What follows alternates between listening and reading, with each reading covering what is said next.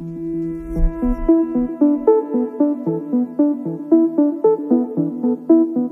es una suspensión, eh, no, es una paralización, es una suspensión, como muy bien has dicho. Es decir, una vez que se resuelva ese incidente, eh, podría continuar el, ensayo clínico, pero vamos, suele, no es infrecuente que pase, tanto en vacunas como con cualquier otro fármaco.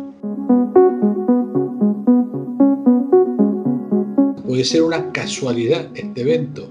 En cualquier caso, la seguridad prima sobre todo, se tiene que frenar el desarrollo del proceso y evaluar y analizar eh, esa situación para eh, tomar las decisiones oportunas.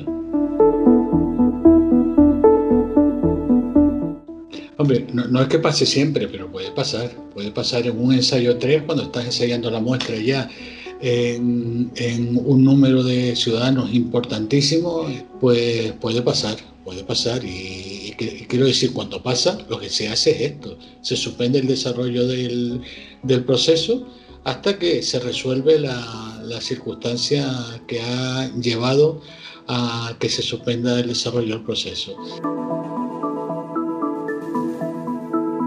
No, no, en absoluto, en absoluto. Hay que estudiar ese evento y, en función de los resultados del análisis de ese evento, mm, eh, la vacuna podrá seguir para adelante de la misma manera, con otro ritmo, o a lo mejor no sigue, pero en absoluto la, la, inutiliza como producto eh, a tener en cuenta.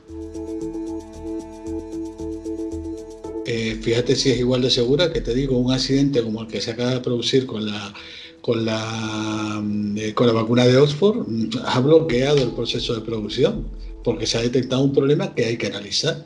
No es que se esté teniendo prisa en la producción de vacunas, se está teniendo prisa en el contexto de una pandemia que requiere de la disponibilidad lo más inmediata posible de un producto que tenga un impacto claro sobre la evolución de la, de la pandemia.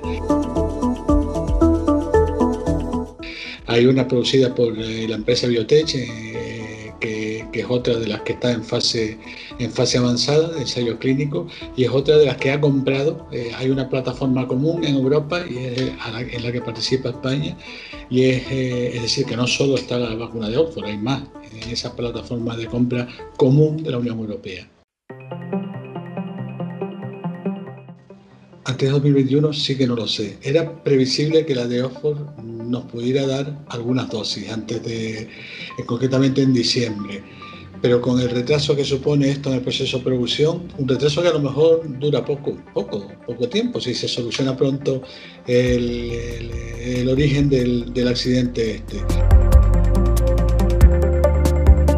Necesariamente sería aproximadamente un 70% de la ciudadanía. Pero mm, esto analizarlo con la siguiente perspectiva. Mm, ¿Qué es lo que más nos interesa proteger con la vacuna? La cara más amarga que tiene el, problema. Y la cara más amarga está relacionada con las hospitalizaciones, complicaciones, UCI y fallecimiento. ¿Quiénes son las personas subsidiarias de estar en estas situaciones? Las personas mayores y las personas con patologías de base.